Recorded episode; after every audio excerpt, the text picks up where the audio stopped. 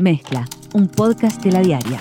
Hola, soy Leo Lagos, editor de Ciencia de la Diaria. Bienvenidos y bienvenidas a una nueva edición de Mezcla en cuarentena. Los días pasan, la pandemia sigue aquí en nuestro territorio y todo hace pensar que va a seguir por un tiempo más, a pesar de que el crecimiento de la enfermedad en nuestro país se viene dando de una forma subexponencial y si todo sale bien y mantenemos cierto distanciamiento social y realizamos el testeo y el aislamiento de las personas que presentan síntomas de la forma correcta, tal vez no tengamos que enfrentar las trágicas consecuencias que han enfrentado otros países. Sin embargo, pensar que las consecuencias del COVID-19 solo atañen a aquellas personas que presentan síntomas o que son contagiadas con la enfermedad, o peor aún aquellas que necesitan ser internadas, es reducir un poco la dimensión del problema. La vida de todos y todas ha sido alterada por estas medidas de distanciamiento social,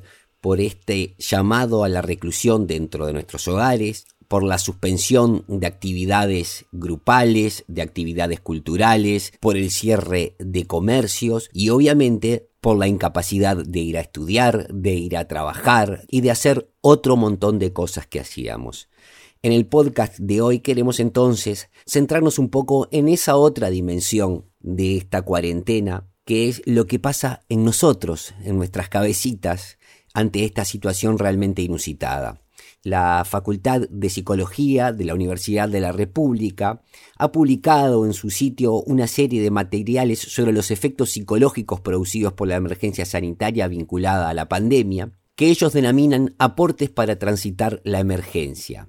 Es un material elaborado por docentes de la propia Facultad de Psicología con sustento en investigaciones en torno a temáticas que tienen que ver con estos contextos y situaciones críticas y para ello aportan múltiples miradas. El material, publicado en el sitio de la Facultad de Psicología, que es de libre acceso, está organizado en distintos capítulos, ya hay por lo menos cuatro capítulos, que son reacciones ante la situación de emergencia, violencia y convivencia, ejercicio de derechos y cuidado comunitario. Han sido elaborados por distintos docentes de distintas áreas de la facultad y además cuentan con un diseño y una infografía trabajada realmente recomendable. Hoy quisiera hablar con Graciela Loarche del Instituto de Psicología de la Salud, quien escribió el primer capítulo titulado Reacciones ante la situación de emergencia. Vamos a conversar con ella.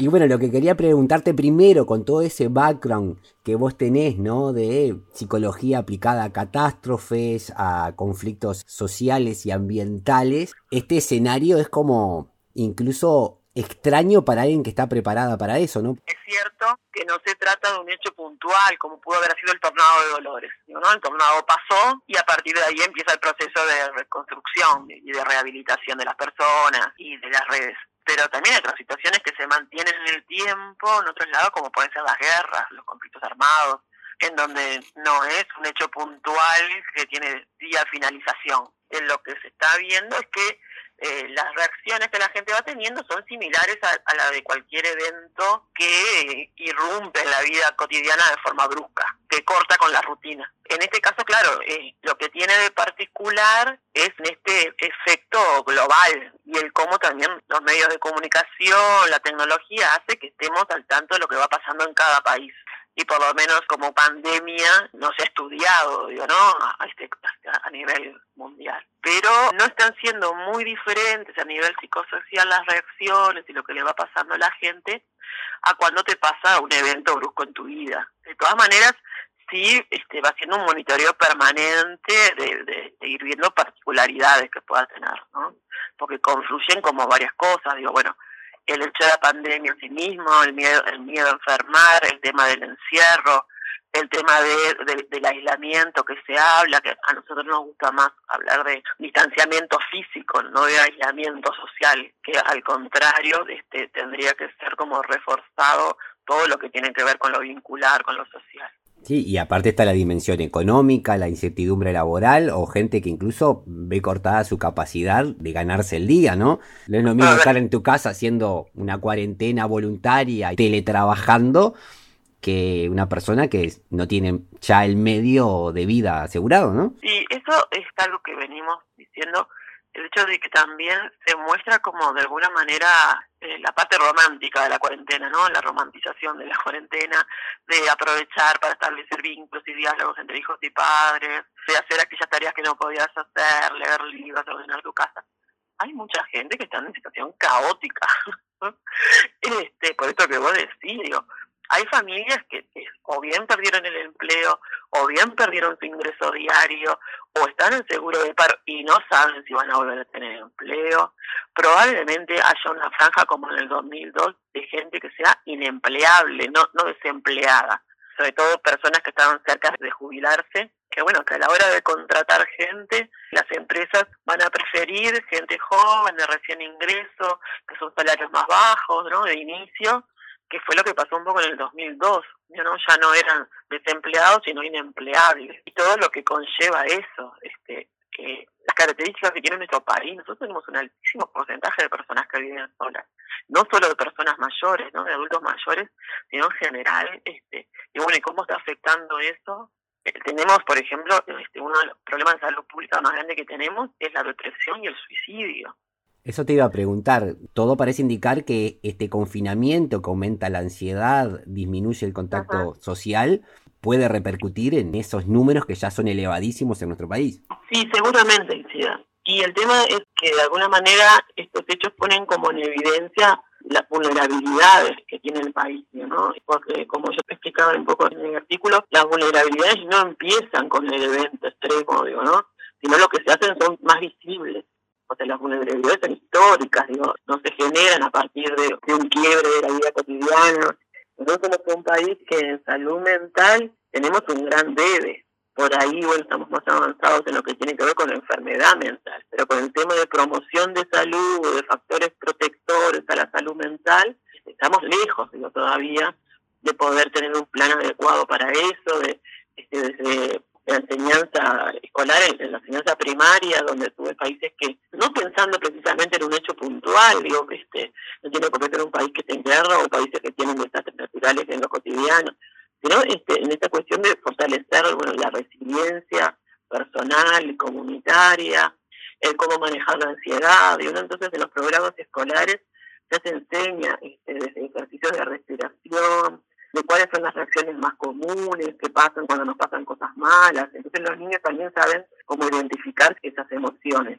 Y eso hace que las vivan con menor angustia, como que puedan saber que eso que les está pasando es normal y que entonces bueno es más fácil de que mitiguen, que las puedan administrar, de que tengan estrategias para poder disminuir esas reacciones. Y bueno, eso en nuestro país no se da. Igual que cualquier gestión de riesgo, lo que debería pasar respecto a la salud mental es que cuando ocurre un hecho se despliegan los protocolos que ya están este, realizados y no empezar como a trabajar a partir del evento.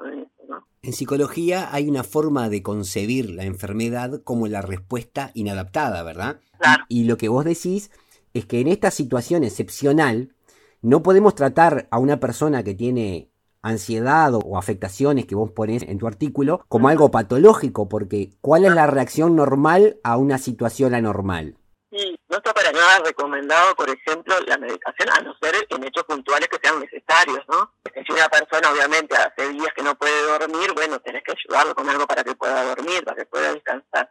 Pero sí, deben tratarse como reacciones normales, ¿no? Lo anormal es lo que está pasando en el entorno, o el hecho que le sucedió, bueno, o la pandemia en sí misma, o el estar encerrado, las condiciones de encierro. Se recomienda por lo general acciones eh, terapéuticas que son focales, muchas de ellas tienen que ver con lo cognitivo, con justamente como poder dar unas sugerencias eh, de adaptación de la conducta, ¿no? dar como algunos tips que a la persona le sirvan, poder situar a la persona, digo, ¿no? en sus fortalezas, en sus capacidades, no tratarlo como una víctima, si se quiere, sino como en esta cuestión de que sean protagonistas de su recuperación, ¿no? Y que siempre sean ellos los que controlen su vida.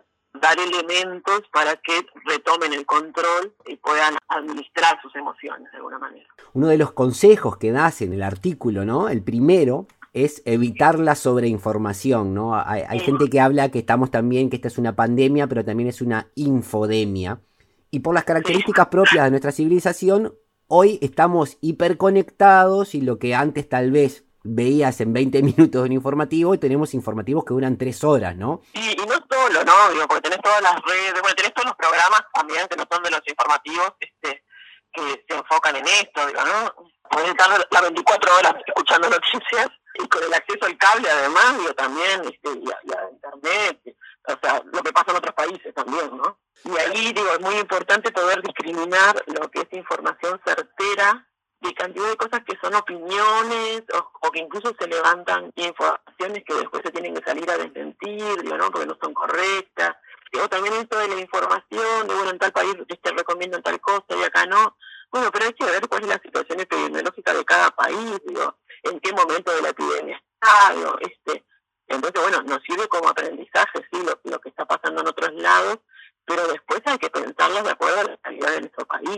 una pregunta que te quería hacer, Graciela, y no tengo la respuesta y tal vez no la tengas vos, pero quería reflexionar al respecto, ¿no? Esta forma de dar el conteo diario de los casos, de los fallecidos, de los internados, por un lado puede verse como cierta transparencia en dar los datos objetivos tal cual son o tal cual se tienen, entre comillas el tal cual son o el tal cual se tienen, pero uno supone que hay una cierta honestidad más allá de cierta y deficiencia o sesgos que se están hablando ahora por cómo se están haciendo los test, ¿no? Pero uno puede decir, qué bueno que se dé la información.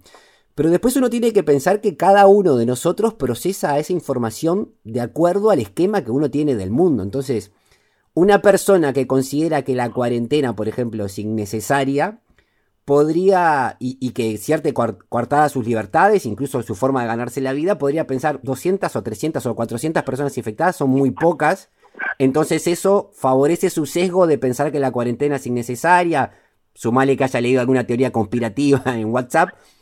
Y por el otro lado, una persona hiperansiosa con miedo a contagiarse puede pensar que esas 400 ya son un número elevadísimo y que si va al supermercado probablemente corre riesgo su vida. ¿Qué nos puede decirle esta psicología social y de las catástrofes de, de, cómo una información objetiva puede ser mediada en realidad por lo que uno piensa y las expectativas de cada uno? Y a ver, la información siempre tiene que ser certera, ¿no? Este, ahora el tema es como vos decís, eh, no es tanto si los números hacen bien o mal, sino el cómo se dan los números, cómo se da el mensaje y el poder dar una explicación de esos números, una explicación confiable. Lo que está pasando en nuestro país es que hay desconfianza institucional.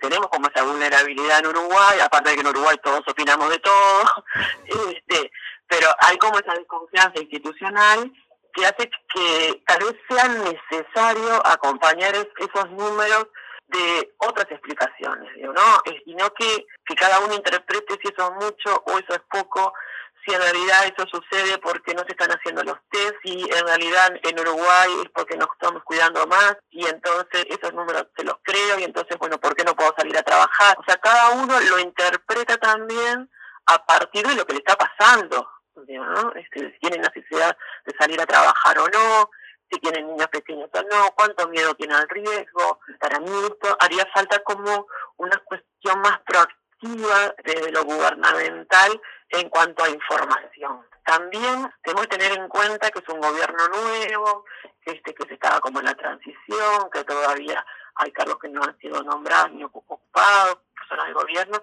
Entonces, claro, justo agarra también en, esta transición, ¿no? Cómo hacer para que eso no se convierta en una debilidad. A mi criterio, lo que está faltando es mayor información, no de los números, o sea, porque también ocultar los números eh, también trae daño, trae mayor desconfianza, este, para la gente no es creíble.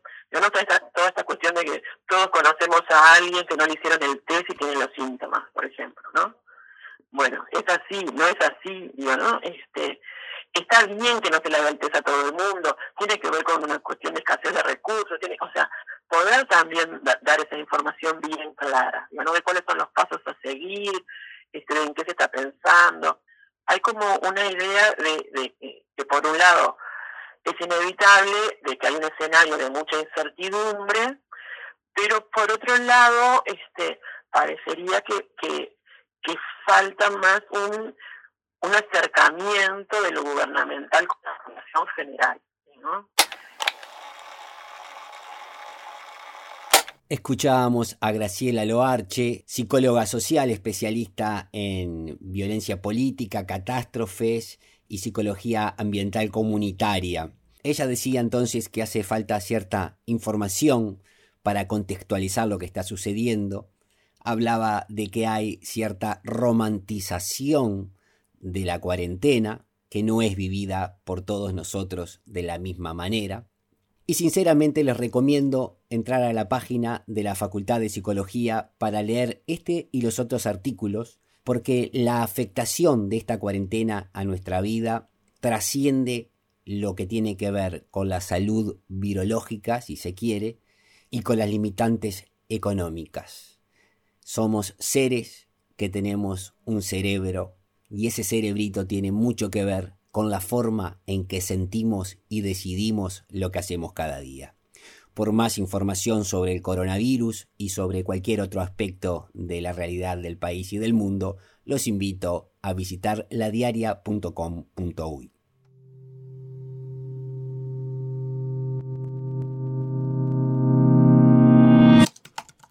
Conducción Leo Lagos. Participación Amanda Muñoz.